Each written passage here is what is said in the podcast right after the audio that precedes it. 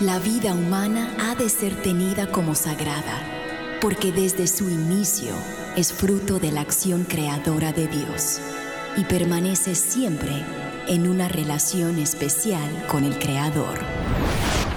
No hay nada que se compare con la defensa de la vida y hoy muchos necesitan de nuestra voz. Aquí comienza Defiende la Vida con Adolfo Castañeda. Legisladores de Estados Unidos quieren prohibir que los niños vean pornografía. Hola queridos oyentes del programa Defiende la Vida, les saluda Adolfo Castañeda, anfitrión de este programa, un servidor eh, que pertenece a Vida Humana Internacional.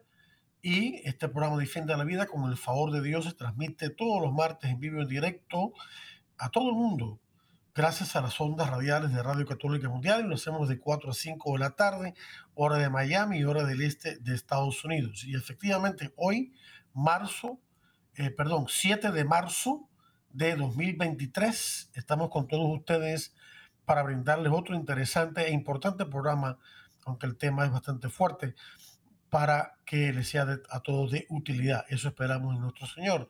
Efectivamente, en estos momentos, mientras yo les hablo a ustedes, hay legisladores pro vida en el Congreso Federal de Estados Unidos que están buscando la manera de cómo prohibir que los niños vean pornografía.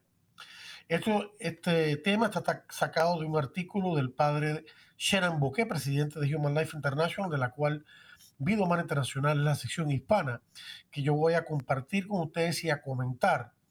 El padre comienza con una cita importante tomada del apóstol San Pablo en su carta a los filipenses en capítulo 4, versículo 8, que dice así, finalmente hermanos, todo lo que es verdadero, todo lo noble, todo lo justo, todo lo puro, todo lo amable, todo lo admirable, si algo es excelente o digno de alabanza, pensad en tales cosas. Y yo quisiera comentar este pasaje. Eh, acentúo la palabra pensad. Eh, también se podría decir medite, mediten. Y anteriormente en la carta de los Romanos capítulo 12, versículos del 1 al 2, San Pablo dice algo como lo siguiente. Después de decir que tenemos que ofrecernos en nuestra alma, en nuestro cuerpo a Dios como ofrenda agradable a Él, nos dice que debemos cambiar nuestra manera de pensar según los criterios del mundo presente, tan equivocado que está, para que podamos cambiar nuestra manera de vivir. La batalla espiritual se inicia en la mente humana. Es esa mente la que tenemos que llenar con la palabra de Dios y los criterios de Dios y no los de este mundo. Muchas veces nos dejamos arrastrar por los criterios equivocados de este mundo. Pero San Pablo dice al final de esta lectura que acabo de leer, que cita el padre Boqué, pensad en tales cosas, nos dice que la manera de vencer eh, al diablo, a nuestro propio egoísmo, a, a los criterios equivocados de este mundo, es cuando uno medita, cuando uno piensa de manera en un clima de oración en cosas buenas, en cosas virtuosas, en Jesucristo nuestro Señor, pero no solamente en su persona, sino en las virtudes que Él tenía en su corazón y que comparte con nosotros y que son mencionadas por todos lados en la Biblia, especialmente en sus sermones y en las cartas de San Pablo. Por ejemplo, en el Sermón de la Montaña, Jesús comienza con las bienaventuranzas. Las bienaventuranzas que ya muchos de ustedes han oído, pobres de espíritu, puros de corazón, eh, que buscan la paz, misericordiosos, etcétera, etcétera, son promesas que Dios nos hace de llegar al cielo si las cumplimos y al mismo tiempo son virtudes, son actitudes que Dios quiere que tengamos, porque son las mismas actitudes de Cristo. Entonces, esas ocho bienaventuranzas también son una fuente de meditación, de repensar en cada una de ellas brevemente, pero con atención para que se aniden en nuestro corazón como también las demás virtudes, las virtudes teologales, fe, esperanza y caridad, las virtudes cardinales, justicia, eh, templanza, eh, fortaleza, eh, prudencia.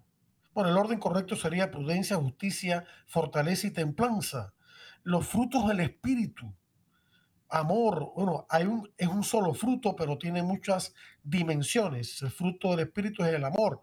Y las dimensiones son aquellas como gozo, alegría, paz, paciencia, mansedumbre, fidelidad, magnanimidad, generosidad, humildad, que tanto falta hoy en día, dominio propio, castidad, todas esas cosas, si llenamos la mente de esas cosas buenas de Dios, entonces nuestro corazón va a empezar a experimentar la alegría y la paz del Evangelio, que el mundo no nos puede quitar a no ser que lo dejemos. Y eso es lo que quería acentuar de esta última parte de este, de este trocito de San Pablo. Pensad en tales cosas, porque después el versículo sigue diciendo, y la paz de Dios estará con ustedes. Si estás buscando paz, tienes que llenar tu mente y tu corazón de las cosas buenas y hermosas de la Biblia, que son, no son otra cosa que las actitudes, virtudes, sentimientos del mismo Cristo. En otra parte, San Pablo va a decir, precisamente aquí en Filipenses, en el próximo capítulo, tengan los mismos sentimientos de Cristo. Tenemos que tener la mente de Cristo, los sentimientos de Cristo, las actitudes de Cristo. Actitudes y virtudes son prácticamente lo mismo, que son los hábitos buenos y todas estas cosas y lindas que hemos mencionado. Las bienaventuranzas, las virtudes, los frutos del Espíritu, ah, las obras de misericordia, eh, corporales y espirituales, y todas esas cosas buenas, todas esas listas de cosas buenas que menciona San Pablo, por ejemplo, en, en Gálatas 5, versículos 22 y 23, eh, San Pablo da una lista de los frutos del Espíritu. La traducción correcta de ese pasaje comienza diciendo el fruto del Espíritu en singular. El fruto, no los. El fruto del Espíritu es el amor. Entonces menciona los demás frutos que en realidad son parte del amor. Bueno, el Padre Boqué, esto es lo que quería hacer como introducción, ¿verdad? Para para que en esta cuaresma tomemos estas virtudes, sobre todo en las que estamos fallando, ¿no? Por ejemplo, si tenemos tendencia a la ira, hay que meditar sobre la virtud de Cristo de la mansedumbre, de la paciencia, la paz, pensar en el Señor, quizás tener una estampita del Señor, una imagen del Señor delante, y entonces pensar en, en qué significa eso de ser manso de corazón, y luego practicarlo, quizás hasta practicarlo nosotros solos, frente al espejo. Oh, la gente, no, porque van a pensar que estoy loco. ¿Qué importa? No, eso no importa. Lo importa es seguir a Cristo. Entonces, practicarlo con nuestro cónyuge, con nuestros hijos, con nuestros padres, etc. Bien, el párrafo que dice que este artículo, este tema que estamos hablando hoy, no trata sobre las redes sociales, pero voy a comenzar, dice él, hablando de ellas, porque hacerlo podría ayudarnos a comprender mejor el tema principal de este tema, de este artículo, de este programa, es decir, las prohibiciones legislativas de la pornografía que se están buscando. Un creciente cuerpo de evidencia muestra que hay niveles vertiginosos.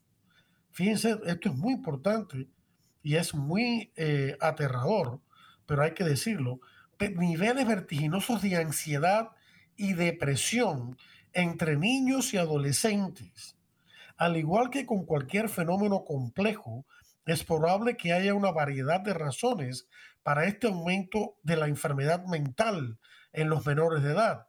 Sin embargo, cada vez más estudios apuntan a una de las principales causas, las redes sociales.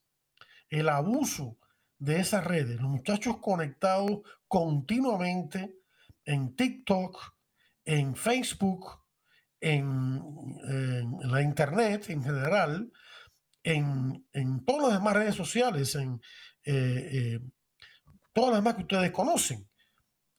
Un investigador recopiló recientemente Twitter, por ejemplo, también, y Instagram y, y todas esas. Un investigador recopiló recientemente todos los estudios principales sobre el tema y admitió que si bien inicialmente se mostró muy escéptico sobre los daños de las redes sociales, desde entonces ha cambiado de opinión.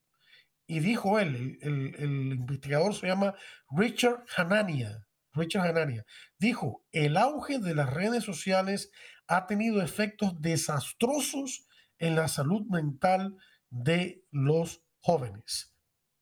Y también en la televisión salió una breve entrevista a un psiquiatra muy famoso que se llama el doctor Amén. No estoy de acuerdo con todo lo que dice, pero en esto sí tuvo la razón, que dijo, una de las causas de que hay tanta depresión e índice de suicidio entre niños, adolescentes y jóvenes hoy en día es el abuso de las redes sociales, porque hay tanta cosa negativa en ellas que los muchachos y también están enseñando en la universidad disparates como que el mundo se va a acabar pronto por el cambio climático, como que Estados Unidos es un país lleno de racistas, lo cual es mentira.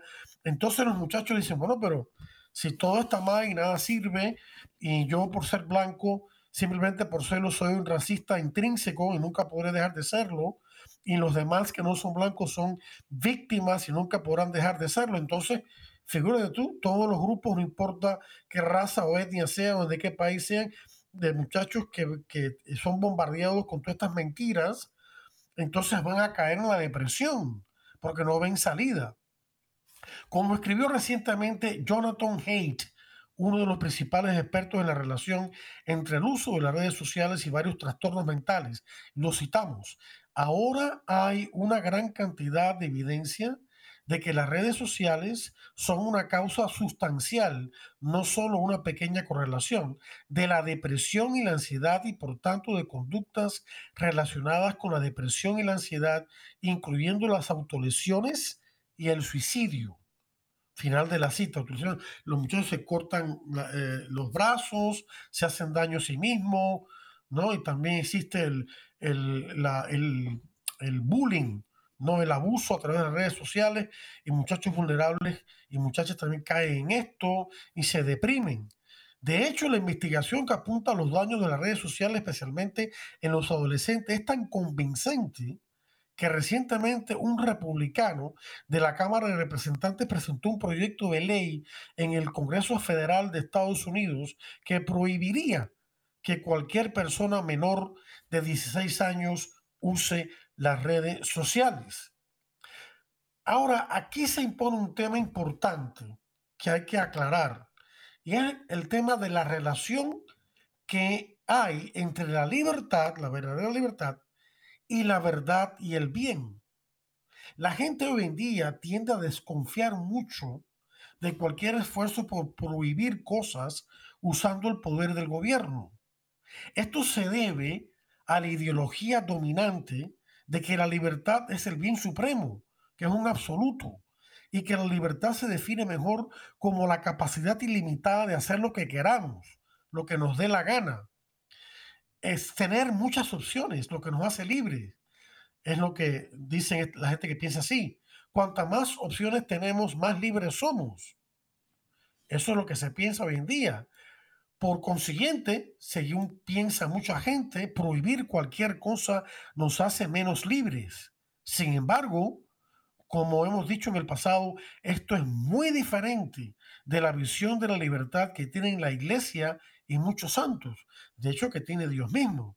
San Anselmo, un santo de la Edad Media, de comienzo de la Edad Media, definió la libertad como la capacidad de elegir hacer lo correcto.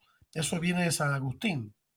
En otras palabras, la libertad no se encuentra en la abundancia de opciones, sino en elegir lo que realmente nos conviene, lo que nuestro verdadero bien. Ahora, claro, eso presupone que lo que estamos escogiendo es verdadero.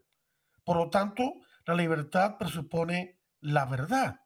Como dijo Cristo, es la verdad la que nos hará libres. Y lo digo en Juan 8:31, 32, hablándole a los judíos, les dijo, si ustedes mantienen mi palabra, si ustedes ponen en práctica lo que yo les estoy enseñando, ustedes van a conocer la verdad, se van a dar cuenta a través de sus acciones que llevan a cabo los mandamientos que yo les enseño, se van a dar cuenta al, al llevarlos a cabo que esa es la verdad. Los mandamientos de Dios, señores y señoras, no, no son cosas que Dios ha inventado para hacernos la vida miserable. La moral no es una cosa que se impone desde afuera, extrínsecamente. La moral no es otra cosa que el camino que nos conduce a la verdadera felicidad y a la verdadera realización de nosotros como personas. Cada uno de los mandamientos eh, contiene y defiende y fomenta una serie de valores humanos que necesitamos para ser felices aquí y en la vida eterna. Por ejemplo, es muy fácil. El quinto mandamiento que prohíbe el asesinar, el matar. Ese mandamiento protege la dignidad del cuerpo, la integridad física, la vida humana, que es un valor inconmensurable. Y así podemos ir por todos los demás mandamientos, viendo, viendo los bienes humanos, los valores humanos que defienden. Para eso eh, fueron diseñados por Dios. Y los mandamientos están impresos en nuestra conciencia, en nuestro corazón, en nuestra naturaleza humana. Su realización es la realización de nuestra naturaleza humana. La libertad es el poder, como enseña el catecismo, enraizado en la razón y la voluntad de actuar o no actuar, de hacer esto o aquello, y así realizar acciones deliberadas bajo la propia responsabilidad. Por libre albedrío, uno da forma a su vida. Cada cosa que uno hace, buena o mala, repercute en uno mismo. Es como un boomerang que vuelve a uno mismo, para bien o para mal. Si yo me acostumbre, acostumbro a ser justo y decir la verdad, me convierto en una persona honesta. Pero si yo me acostumbro a engañar, a decir mentiras, me convierto en un mentiroso, haciéndole daño a todo el mundo, incluyendo a mí mismo. La libertad humana es una fuerza de crecimiento y madurez en la verdad y en el bien. Alcanza su perfección cuando se dirige a Dios, nuestra bienaventuranza, nuestra felicidad. Y esto lo dice el Catecismo de la Iglesia Católica en el número 1731. 1731. En otras palabras, la libertad está en función de la verdad y del bien. Tiene una orientación intrínseca hacia el verdadero bien en su misma estructura interior, está diseñada por Dios para ser un medio, llevando la práctica por medio de acciones buenas, para llegar al bien. El hombre virtuoso es feliz en su corazón, porque las virtudes nos hacen felices, nos dan la paz que nadie nos puede dar y nos llevan a Dios al mismo tiempo. Esa es lo que, la pequeña reflexión que el, padre hace, que yo le, le, añadí comentarios míos acerca de la relación entre la verdadera libertad, la verdad y el bien. La verdad es un absoluto, es Cristo mismo, es Dios. La libertad no es un absoluto. Sin embargo, es muy importante. Y de, hecho, la libertad es tan importante que es una de las dimensiones que indican nuestra dignidad como personas. Y por lo tanto debemos defenderla siempre, pero siempre en un, contexto de verdad que lleve a la verdad, a la verdad de Dios y en la verdad del ser humano, porque Dios no solamente cuando se revela, no solamente se revela a sí mismo, sino que nos revela a nosotros, a nosotros mismos. Solo Dios tiene la llave que puede, eh, como decimos en inglés, unlock, ¿no? Activar, eh, abrir, eh, hacernos descubrir el misterio de la persona humana, nuestro propio misterio es la llave para nosotros entendernos a nosotros mismos. Y como Dios nos ha creado sin más semejanza, y como Dios es amor, Dios os ha creado para el amor y la verdad. Como dice San Juan Pablo II, si al hombre no le es revelado el amor, tanto el amor que le viene de Dios como él, él tiene que responsablemente dar a otros, si el hombre no conoce el amor, el hombre permanecerá como un enigma para sí mismo. No logrará entenderse a sí mismo nunca, porque él ha sido creado por y para el amor. Vamos ahora a otro tema que aborda el padre Bouquet, que él habla de los astutos manipuladores de Silicon Valley, donde están todas estas compañías, estos tipos inteligentes en computador y demás, ¿no? De Facebook, de Instagram, de Twitter, de eh, todos los otros que ahora no me vienen a la mente, que, que ustedes conocen, que son llamados redes sociales. Puede ser paradójico que muchos de los ejecutivos de tecnología que viven en Silicon Valley, en California, donde se crearon casi todas nuestras plataformas de redes sociales, envíen cada vez más a sus hijos a escuelas, escuchen esto, de baja tecnología o sin tecnología, o sea, lápiz y papel, fuera computadora o muy mínimo. Pero lo que un ejecutivo de una empresa de redes sociales sabe íntimamente y lo que nosotros sabemos vagamente es que su empresa ha contratado a los mejores psicólogos, ingenieros y programadores que el dinero puede comprar para descubrir cómo hacer que su producto, su producto en redes sociales, sea lo más poderosamente adictivo posible. Esta gente ha creado todas estas redes sociales con una serie de algoritmos, una serie de programas que yo la verdad que eso no sé, pero tengo una idea, para hacer que los usuarios de esas tecnologías, de esas plataformas, se vuelvan adictivos a ellas, como el texting, ¿no? Constantemente mandándose mensajes por texto en vez de, en vez de sentarse a, una conversación profunda sobre los valores. Empieza a solo comunicar una partida de basura, ¿no?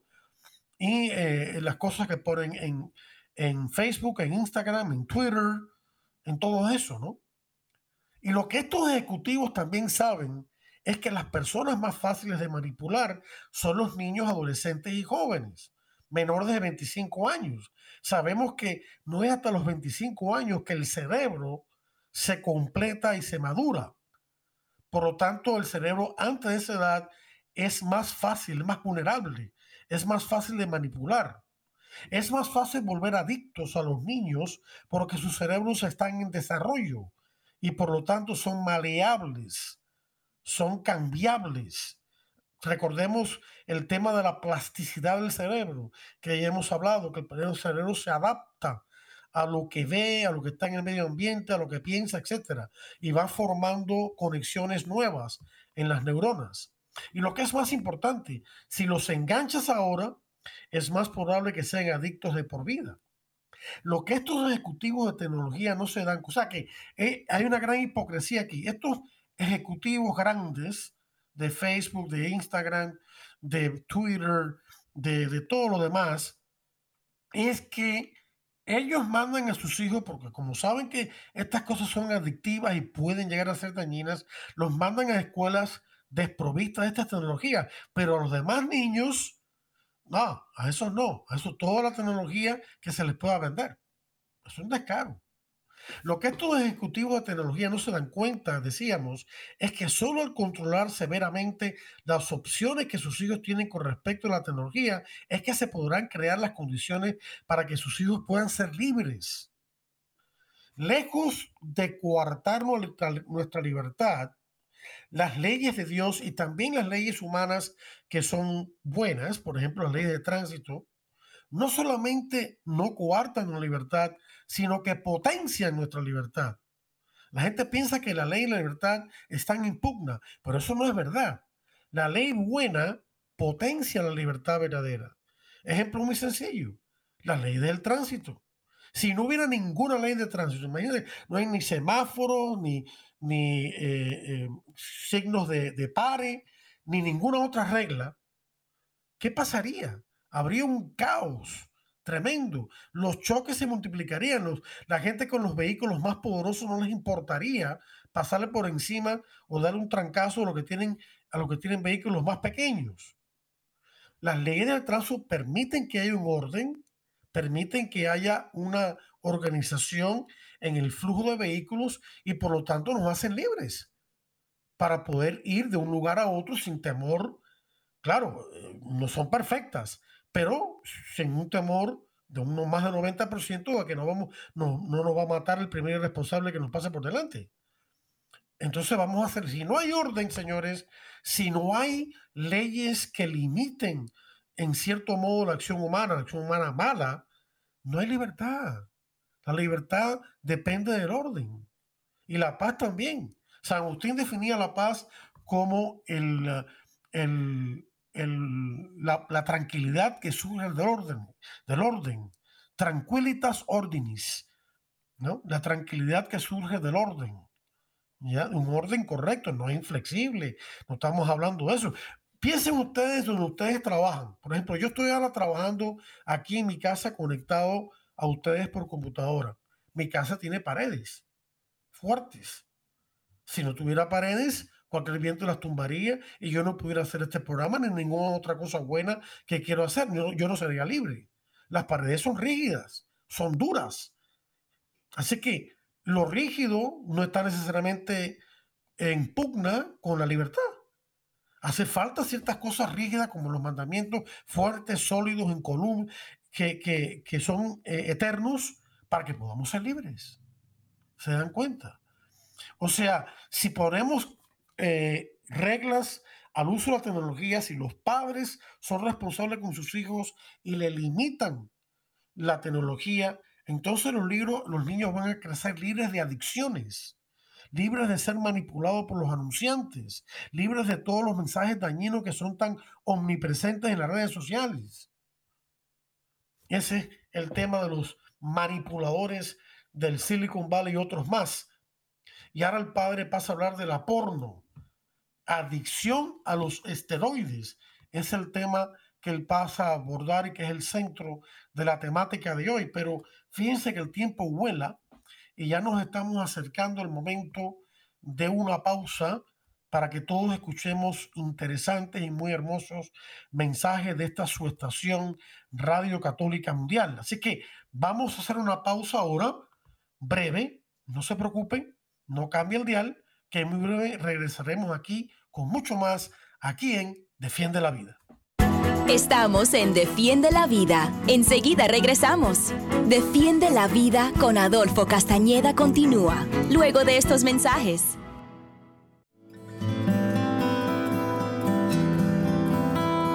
El Señor está cerca de los que lo invocan, de todos los que lo invocan sinceramente.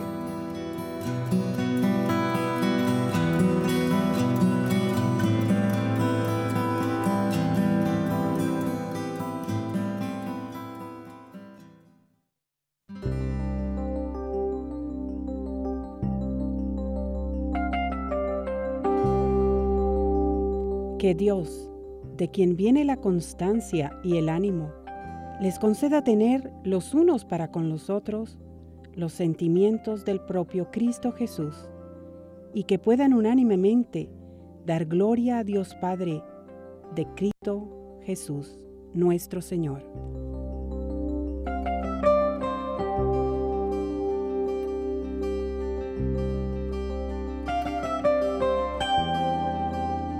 Por tanto, sean atentos unos con otros, como Cristo los acogió para la gloria de Dios.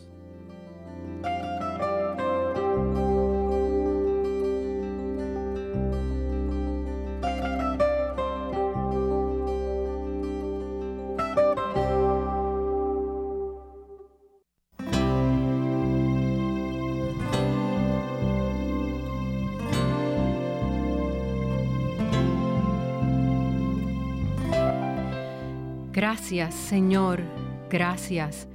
Gracias por todos los regalos que hoy me has ofrecido. Gracias por todo lo que he visto, oído y recibido.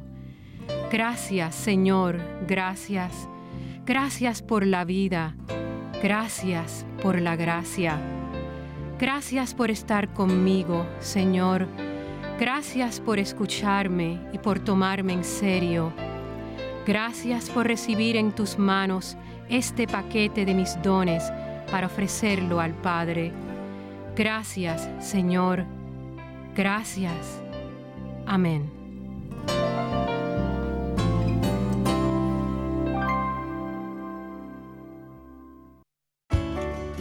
Alabad al Señor todas las naciones, aclamadlo todos los pueblos. Firme es su misericordia con nosotros su fidelidad dura por siempre.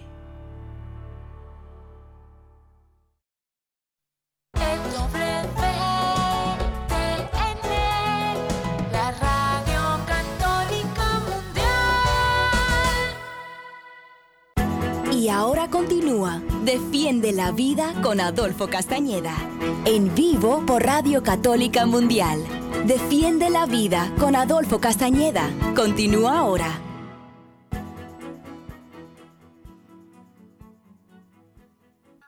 Sí, hola queridos oyentes, disculpen, tuve aquí un pequeño percance, ya estoy con todos de nuevo, discúlpenme por favor, gracias por mantener la atención.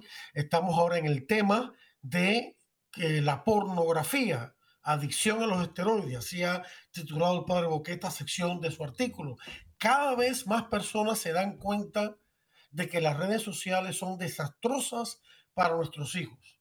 Sin embargo, sorprendentemente, pocas personas están haciendo la conexión, como se dice en inglés, con el elefante en la sala de estar o el gorila de 800 libras que están en, en nuestra estancia y no nos damos cuenta. Es decir, el hecho de que un alto porcentaje de nuestros niños también están enganchados, horror, a la pornografía de alta definición, fácilmente accesible, infinitamente novedosa y altamente y adictiva.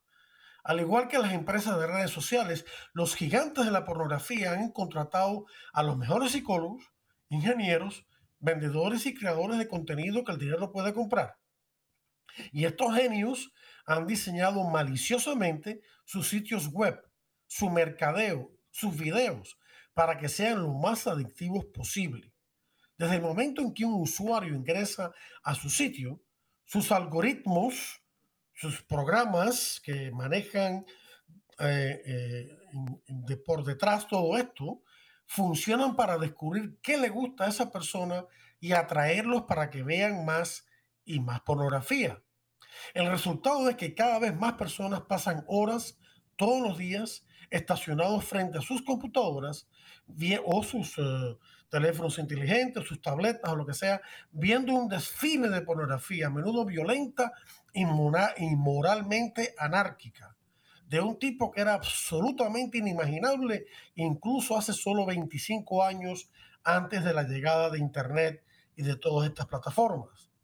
El tiempo que deberían pasar con amigos o familiares u otras actividades significativas y productivas como leer, desarrollar pasatiempos y en general desarrollarse en la madurez y la virtud y las buenas amistades y la profundidad de las relaciones en sentido espiritual y moral, lo gastan en cambio en la autogratificación perversa y autoindulgente.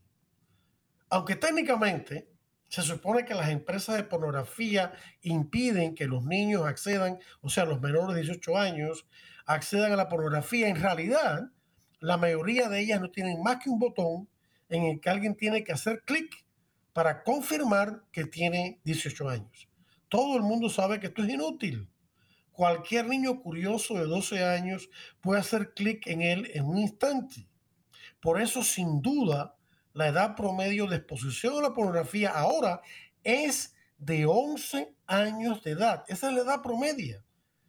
O sea que tiene que haber muchos niños menores de esa edad que también están enganchados en la pornografía y adictos a ella. Si ahora se ha demostrado que el acceso a las redes sociales causa ansiedad y depresión, imagine lo que el acceso a la pornografía está haciendo en las mentes y las almas de nuestros hijos. Si las redes sociales son adictivas, imagínense cuán adictiva es la pornografía, sobre todo la pornografía dura o hardcore, como le dicen en inglés. El impulso sexual humano es uno de nuestros impulsos más poderosos, pero mucho antes de que los niños y adolescentes hayan tenido la oportunidad de aprender a disciplinar sus apetitos sexuales e integrarlos en una sexualidad sana y dirigida por las virtudes, las empresas de pornografía están inflamando, están incentivando sistemáticamente los deseos de niños, adolescentes y jóvenes para convertirlos en esclavos de su mal llamado producto. Esto es una, debe ser una nota de alerta, un, un aviso a los padres de familia. Protejan a sus hijos de la pornografía, sobre todo en línea. Ustedes son los primeros y principales educadores y guardianes de sus hijos. Ustedes tienen la eh, gran responsabilidad, la grave responsabilidad de proteger la castidad de sus hijos. Sus hijos, y al igual que ustedes y todo el mundo, tienen derecho a la castidad. La castidad es también un objeto de derecho. La castidad es cuando una persona pone su sexualidad, como Dios manda, al servicio del amor verdadero. En el matrimonio, con la unión conyugal abierta a la vida, sin anticonceptivos y por amor verdadero. Fuera de la vida conyugal, en, las personas que practican la, eh, que Dios los ha llamado eh, a, una vida de virginidad, de castidad o el celibato, esa, esa, ese dinamismo sexual se canaliza para ser eh, parte integral del amor verdadero, del amor verdadero, de servicio a los hermanos en Cristo Jesús. El Papa, mejor dicho, el Papa, el Padre, el Padre Boqué, eh, no termina aquí su artículo. Él avanza hacia el tema de que hay signos de esperanza. ¿Cuáles son esos signos de esperanza ante este terrible problema? Gracias a Dios, dice él, hay algunas señales de que las cosas se están tratando de cambiar. En las últimas semanas y meses ha habido una gran cantidad de casos sobre cómo los políticos y los reguladores de todo el mundo se están tomando en serio la grave amenaza que representa la pornografía para la salud y el bienestar de nuestros niños y la sociedad. Hace unos años el Reino Unido estuvo muy, muy cerca de implementar un plan que habría impedido que los niños o los demás menores de edad, adolescentes, etcétera, accedieran a la pornografía al establecer requisitos de verificación de edad que no se pueden eludir fácilmente. Desafortunadamente el sistema nunca se lanzó formalmente, luego que algunos críticos expresaran preocupaciones ridículas sobre el mal llamado derecho a la privacidad, no entendido correctamente, sino entendido de que uno puede ser en la privacidad lo que uno quiera y que eso no se puede impedir por ley. Ahora, sin embargo, algunos políticos vuelven a plantear el tema, instando a que el plan finalmente se implemente. Como dijo recientemente James Battle, un legislador conservador en la Cámara de los Lores de Inglaterra o de Gran Bretaña. Lo que necesitamos es un cronograma enfático y un compromiso claro con la verificación obligatoria de la edad. Las disposiciones actuales son una aspiración ridícula que deja abiertas demasiadas lagunas, ninguna aplicación y ningún calendario. Final de la cita. Australia también está buscando requisitos significativos de verificación de la, edad. También lo está haciendo Francia. En total, 16 estados de Estados Unidos han declarado la pornografía como una crisis de salud pública. Más importante aún, algunos estados están tomando medidas serias para evitar que los niños y otros menores accedan a la pornografía. Recientemente, Luisiana se convirtió en el primer estado en implementar una ley de verificación de edad. Otros 11 estados están considerando una legislación similar. La, eh, una legisladora del estado de Luisiana de nombre Laurie Schlegel, es difícil de pronunciar ese nombre, S-C-H-L-E-G-L, Schlegel o Schlegel, eh, Schlegel, podríamos decir, Laurie Schlegel dijo lo siguiente, la pornografía está destruyendo a nuestros niños y tienen acceso ilimitado a ella en Internet. Por lo que si las compañías de pornografía no van a ser responsables, pensé que teníamos que seguir adelante y responsabilizarlos. Y luego añadió, eh, recientemente añadió y explicó que según la ley, estas son sus palabras ahora, alguien podría demandar en nombre de su hijo o hija pueden demandar si los niños tienen acceso a la pornografía.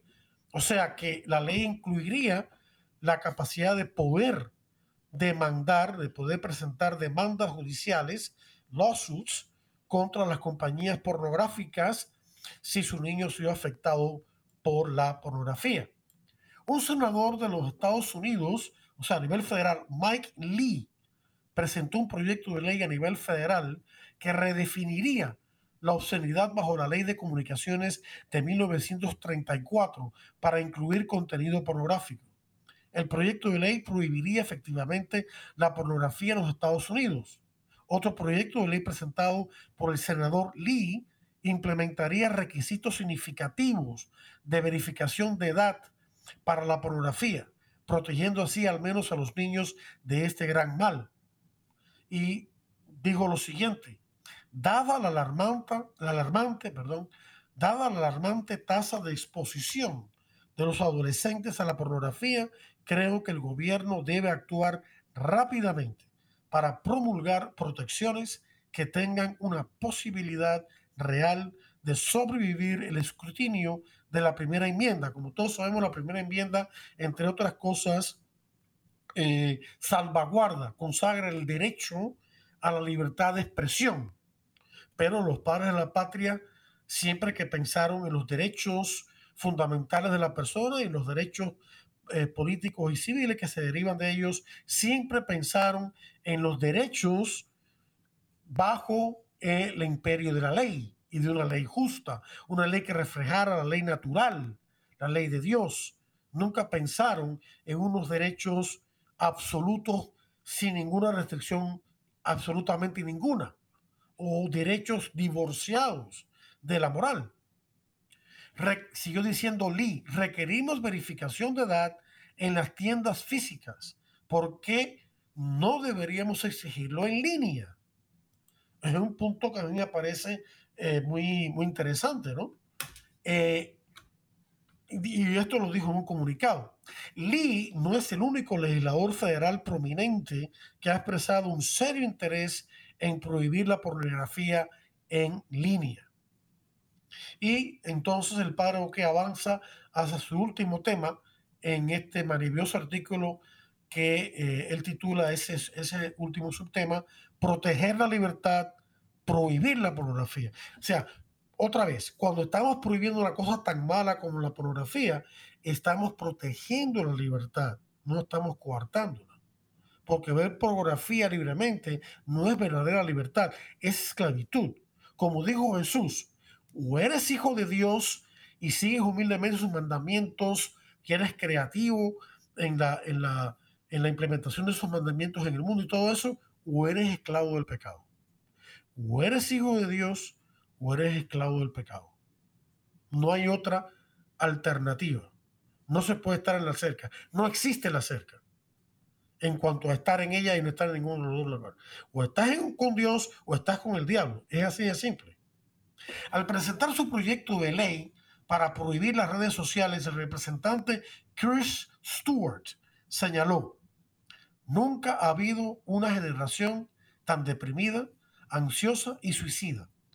Es nuestra responsabilidad protegernos de la causa principal que son las redes sociales. Y agregó, el daño a la generación Z, que es la generación presente, de las redes sociales es innegable. Entonces, ¿por qué no hay protecciones en el mundo digital? Ya es hora de que tomemos medidas audaces e integrales, es decir, abarcadoras, ¿no? Por el bien de nuestros niños. Y niños también significa menores y adolescentes. El padre Boque entonces añade que él está totalmente de acuerdo con el representante Stewart. Sin embargo, lo instaría a él y a otros legisladores a ampliar su visión y mirar no solo a las redes sociales, sino también al otro veneno que está robando la inocencia y la alegría de nuestros niños, la pornografía dura en línea, Toda la pornografía es mala, querido hermano. Es intrínseca y gravemente mala. Pero la pornografía dura es más perversa aún. La pornografía, cualquier pornografía, es una tergiversación, es una corrupción, es una perversión de la verdadera sexualidad, que es un don de Dios. No nos olvidemos de eso. Y aquí entonces el Padre pasa a citar al Catecismo de la Iglesia Católica en su número 2354 2354 que dice, las autoridades civiles deben impedir la producción y distribución de material pornográfico. Punto. Eso lo dice el catecismo. Esta enseñanza no es como argumentaré algunas personas, nos dice el padre Boqué, una imposición a la libertad. En cambio, al contrario, es necesaria para proteger la libertad, la libertad de nuestros hijos, y no solo de los niños, sino de todos nosotros, de vivir en una sociedad en la que no estemos constantemente sujetos a las maquinaciones bien calculadas de la pornografía con fines de lucro. Imperios que buscan secuestrar nuestros impulsos dados por Dios para corromperlos y así generar ganancias. Dios creó la sexualidad. Lamentablemente el pecado, empezando con el pecado original, tergiversó en nuestro corazón la sexualidad. Entonces tenemos impulsos hacia actos malos de sexualidad. También tenemos impulsos hacia actos buenos, pero hay que combatir lo que es el mal. No nos hagamos los tontos, que aquí no se salva nadie. Con la excepción de la Virgen María y del propio Jesucristo, aquí nadie es totalmente casto. Tenemos que luchar. La castidad es una lucha de toda la vida de la pureza de corazón. La pureza de corazón no es solamente con respecto a la sexualidad. Cuando Cristo enseñó la pureza de corazón, Él se estaba refiriendo a todo acto moral bueno. Por ejemplo, una persona que es deshonesta no está viviendo con pureza de corazón porque no está siendo eh, sincero con su eh, contraparte. Lo está engañando. No hay, no hay pureza de corazón porque está manchada por la deshonestidad y está engañando a otro. O sea, eso también es impureza. Pero aquí nos estamos refiriendo al campo de la sexualidad. Lo que están haciendo las, estas empresas, dice el padre Boquet, y lo que se les permite hacer es inconcebible. No se pueden calcular los efectos dominó de tener generaciones enganchadas a la pornografía. Al permitir que los pornógrafos tengan libre acceso a nuestros hijos, nos aseguramos de que muchos de nuestros niños y adolescentes y más jóvenes ni siquiera tengan la oportunidad de disfrutar de una infancia, de una adolescencia normal y feliz. En lugar de pasar nuestro tiempo pensando en lo que es puro, amable y admirable, como exhortó San Pablo a sus lectores, muchos de nosotros estamos sumergidos en un mar de inmundicia violenta y abusiva. Y hemos hecho tan poco para cambiar esto. Recordemos que no hay verdadera libertad sino al servicio del bien y de la justicia. La elección de desobedecer y hacer el mal es un abuso de la libertad, es libertinaje y conduce a la esclavitud del pecado, nos enseña el Catecismo de la Iglesia Católica en el número 1733. Estoy agradecido, dice, concluyendo el padre Bouquet, con el senador Lee por abordar este problema a nivel federal. Espero que muchos más legisladores se unan a sus esfuerzos. Simplemente debemos superar esta idea absurda de que libertad significa permitir cualquier cosa y permitirlo todo incluso si es veneno que se bombea a nivel industrial en nuestra cultura por operadores astutos, malévolos y con fines de lucro, yo añado, y que tendrán que dar cuenta a nuestro Señor el día de su muerte y el día del juicio final universal, si no se arrepienten antes. Les espera un futuro totalmente calamitoso y eternamente calamitoso. Las almas y las mentes de nuestros niños son demasiado preciosas, dice el padre Boquet, para entregárselas a los pornógrafos. La industria de la pornografía es uno de los grandes males de nuestra era. Es una estructura de pecado, como también dice en la Iglesia Católica. El pecado personal genera estructuras de pecado que a su vez generan más pecados personales, porque incitan a la gente al pecado. Y concluye diciendo el Padre, debemos hacer todo lo que esté a nuestro alcance para detenerlo, detener este mal y acabar con esta plaga. Y aquí termina él este, este importantísimo, maravilloso artículo que eh, trata un tema muy duro, pero que es necesario tratar. La contraparte de todo esto es, por supuesto, la virtud de la castidad. La virtud de la castidad, según el catecismo de la Iglesia Católica, consiste en la lograda integración de la sexualidad humana en el centro de la persona, en el interior de la persona humana. ¿Qué quiere decir esto? Que la sexualidad humana, que es una fuerza para el bien según el designio original de Dios, pero que ha sido dañada por el pecado original y cuya tendencia mala permanece en nosotros. Recordemos que el bautismo borró el pecado original como culpa, como separación de Dios, pero no quitó la tendencia al mal, que se llama concupiscencia, según la, la tradición catequética de la iglesia. Y por lo tanto, eso ha sido dejado para nuestra batalla espiritual. Entonces es algo con lo cual tenemos que luchar. La manera de luchar desde el punto de vista negativo es abstenernos de ver o de oír cualquier cosa que sea indecente, que sea no solamente pornográfica, sino indecente, atrevida, ¿no? Tanto en nuestra propia vestimenta como en la de los demás. Hay que hacer más en la iglesia con, los hombres y mujeres que van a ella vestidos de manera o indecente o de manera no apropiada a el templo del Señor. La gente ha perdido hoy en día el sentido de lo sagrado, el sentido del respeto a Dios, del temor de Dios, que es uno de los siete dones del Espíritu Santo.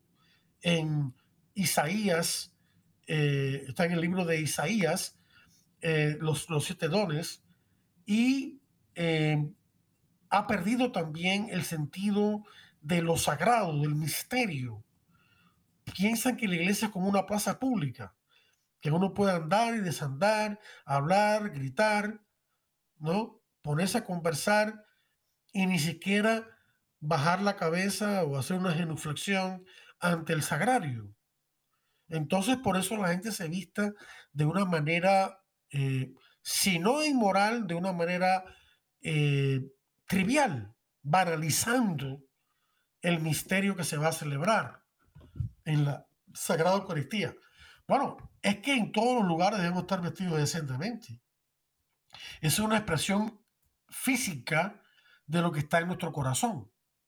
Dios ha creado la sexualidad para que dentro del matrimonio transmitamos la vida y aumentemos el amor entre uno y otro. El deseo sexual es algo bueno que Dios ha creado, pero necesita ser disciplinado por el amor ágape por el amor de sacrificio, para que sea Él mismo, para que sea mejor, para que de verdad esté en los caminos de Dios. El deseo sexual fuera del matrimonio se convierte en lujuria, se tergiversa el plan original de Dios para este deseo, que, era bueno en sí, que es bueno en sí mismo, pero que está tergiversado por el pecado. No caigamos en un extremo de rigorismo, en un extremo de, este, de pensar que la sexualidad es mala, que es sucia. Eso es un engaño del diablo, eso es mentira, eso no es verdad, ¿no? Pero por el otro lado, no caigamos en el otro extremo que es peor aún, que es el libertinaje que se está viviendo hoy en día.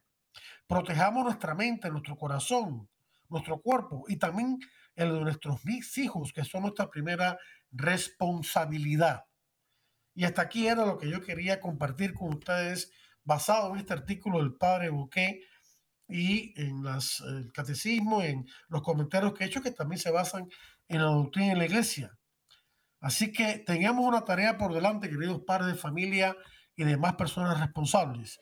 Que Dios los bendiga a todos y los espero la próxima semana para otro interesante programa de Defiende la Vida.